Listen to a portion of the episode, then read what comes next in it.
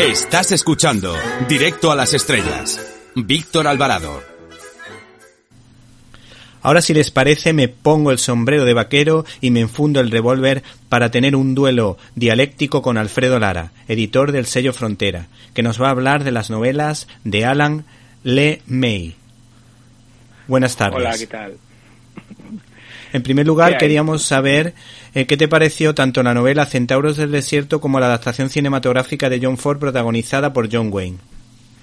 Pues la novela Centauros me parece una de las eh, grandes novelas de la literatura western y la adaptación de cine pues conserva mucho de la novela, pero también introduce algunas variantes que no están nada mal.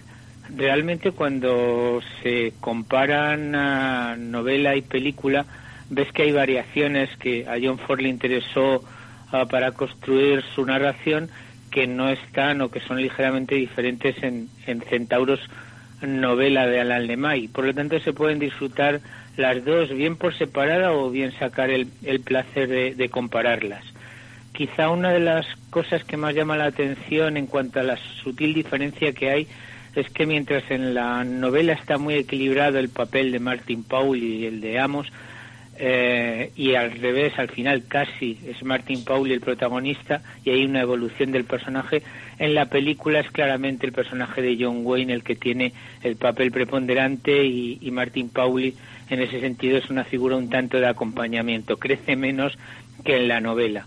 Y luego hay también una circunstancia que siempre me gusta comparar de las dos, que es que la película de John Ford condensa más la acción en la novela da la impresión de vagar y vagar que a la que hace referencia su título de los buscadores es, eh, es, eh, es más evidente. En la novela, digamos que dan más vueltas y se ve un poco cómo los torean en mayor medida que lo que pasa en la película. En segundo lugar, y la razón principal por la que queríamos que vinieras al programa es por la novela Los que no perdonan, que más que un libro sobre el racismo es un libro que es realista y muestra y analiza lo que pasa cuando dos culturas distintas entran en contacto. ¿No es verdad?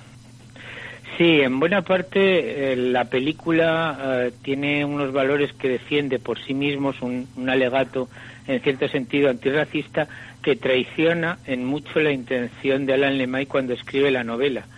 Eh, yo al principio, cuando los examinaba de lejos, sin haber leído en detalle, decía, bueno, pues si Centauros del Desierto es una serie de un par de hombres blancos que intentan recuperar una niña raptada por los indios, en eh, Los que no perdonan tenemos una, una imagen casi especular.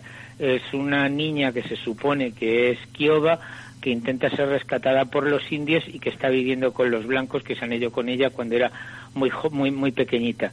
Sin embargo, cuando lees la novela con detalle te das cuenta de, que no es tanto una, una relación especular la de los que no perdonan con, con respecto a centauros, sino que realmente las dos eh, mantienen la misma tesis, que es eh, la dureza de la vida de los colonos en la Texas de 1870, lo angustiados que vivían por las racias de comanches y quiobas y lo valeroso que había hacía falta ser para seguir viviendo allí sin pensar que eran unos héroes, que es una de las citas que hace también el autor en la novela. Entonces, pues en ese sentido, las dos películas hablan de lo mismo realmente, porque las dos novelas hablan de lo mismo. Lo que pasa es que la, la película de John Huston los que no perdonan traiciona eh, mucho el sentido original de la novela de Lemay, casi le da la vuelta a lo que era el planteamiento de Lemay y se convierte así en una película ah, antirracista, que no es precisamente lo que estaba en mente de Lemay cuando escribe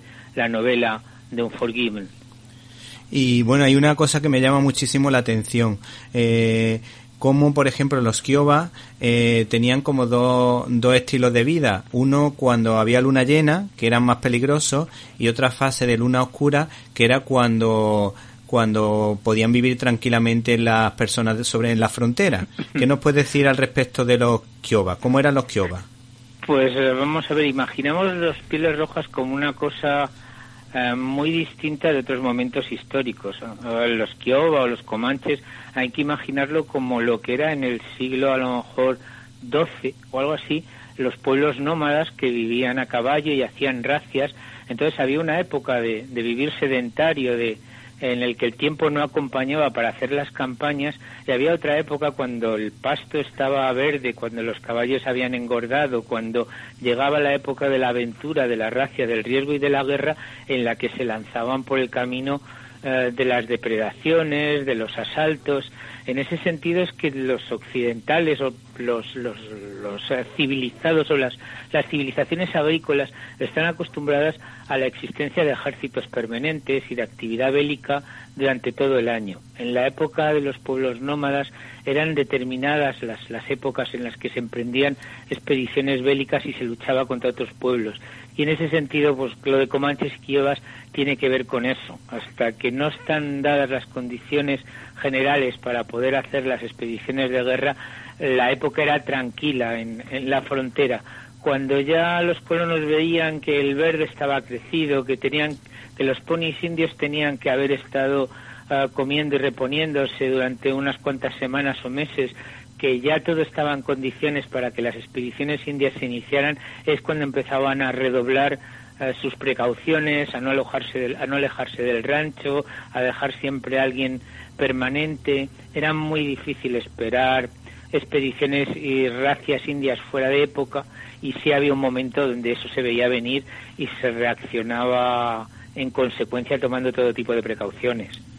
Una de las cosas que más me han llamado la atención de esta novela es lo bien que retrata o cuenta las vivencias de las mujeres en la frontera y cómo serían sus miembros o cómo afronta una persona la soledad con esperanza.